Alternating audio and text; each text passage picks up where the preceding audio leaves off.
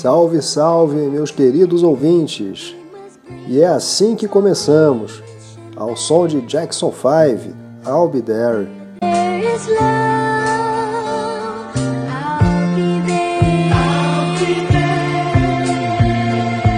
Que saudade de música boa, minhas amigas e meus amigos.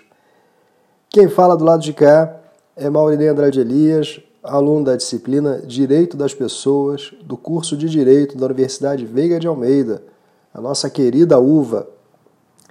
E no nosso podcast de hoje, nós vamos falar sobre um assunto muito importante: redução das desigualdades, especificamente das desigualdades entre homens e mulheres, que ainda são enormes, infelizmente.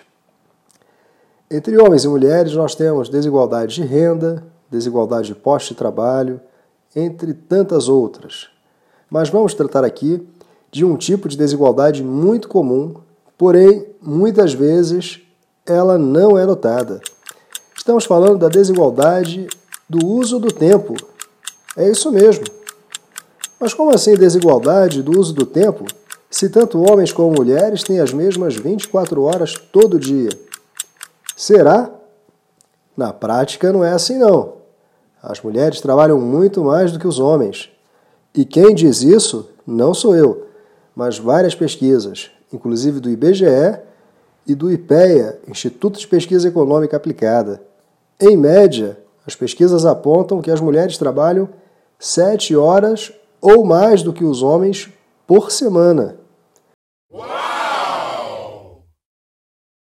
Opa, mais horas extras? Banco de horas bombando, então? Pior que não. Isso nos conduz à questão da dupla jornada de trabalho da mulher. O que, que isso significa? Que algumas mulheres trabalham em dois empregos?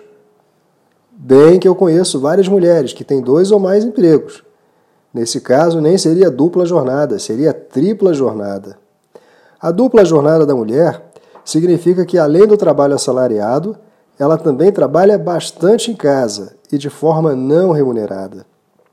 A verdade é que muitas mulheres, além de cumprirem a jornada diária de oito horas de trabalho assalariado, quando chegam em casa ainda trabalham muito mais, em atividades domésticas, em prol da família, lavando, passando, cozinhando, limpando e cuidando dos filhos. Portanto, a rotina de trabalho da mulher é mais dura e mais longa por isso, a desigualdade do uso do tempo. E por uma questão cultural arraigada na nossa sociedade, muitos acreditam que isso é normal, não enxergam como um problema. Alguns homens podem até refutar, mas eu também ajudo em casa. Essa expressão é muito curiosa, pois o homem geralmente ajuda com atividades mais leves e mais rápidas se compararmos com o serviço das mulheres. Além disso, se o serviço que o homem faz em casa é considerado uma ajuda, ele parte do pressuposto que a responsabilidade principal é exclusivamente da mulher. Vejam como essas questões estão fortemente arraigadas na sociedade. E quais são os efeitos da dupla jornada da mulher? Obviamente, isso tem um impacto direto nelas, no seu bem-estar, na sua saúde, elas também não conseguem tempo para cuidar delas próprias, a autoestima diminui e a jornada dupla pode causar também transtornos psicológicos, depressão, estresse e outros problemas graves de saúde, além do esgotamento físico. Então, o que pode ser feito para diminuir essa desigualdade entre homens e mulheres? Tem que mudar a lei? No Brasil, parece que as pessoas acham que mudar a lei resolve tudo. Obviamente, do ponto de vista de políticas públicas, devemos ter avanços, principalmente no âmbito do direito de trabalho, para atenuar ou reduzir esse tipo de desigualdade do uso do tempo entre homens e mulheres.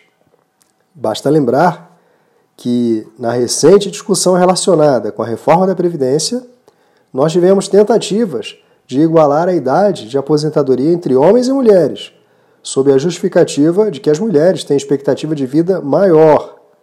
Mas isso, obviamente, desconsidera que as mulheres trabalham mais horas do que os homens, conforme consideramos até aqui. Porém, muitas vezes, a mudança real não está necessariamente na mudança da lei, mas dentro de cada um de nós. Lembramos daquela máxima de Gandhi: seja a mudança que você quer ver no mundo. A solução do problema também pode estar ao alcance das nossas mãos, por assim dizer.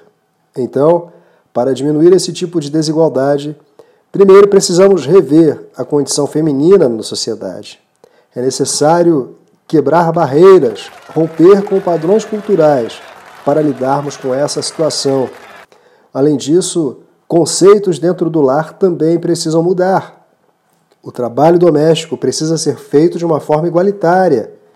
E nós não estamos falando exclusivamente das relações matrimoniais, formadas por casais de homem e mulher, pois a mesma ideia se aplica também na relação entre irmão e irmã, netos e avós e assim por diante.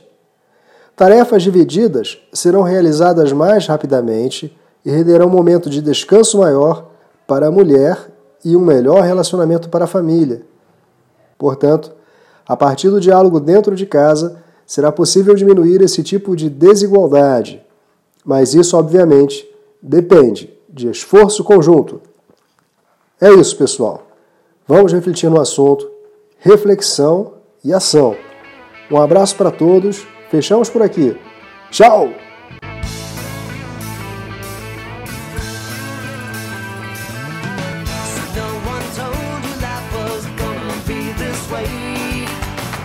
Job's a joke you broke